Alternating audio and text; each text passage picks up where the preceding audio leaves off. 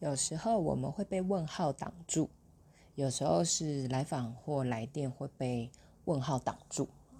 在我们接咨询的过程中，呃，大概都会遇到我们不会的主题，哦，呃，因为主题有非常多种。那遇到我们不会或是不了解的事情或是陈述啊，呃，大家可以先放下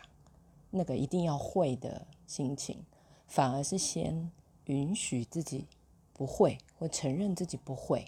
啊，在咨询的过程当中，承认自己不会很难，但是它是一个很重要的一步。然后再来，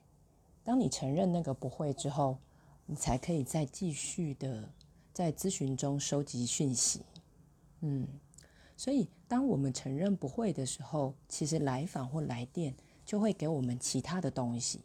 也许可以从这边发现其他新的目标。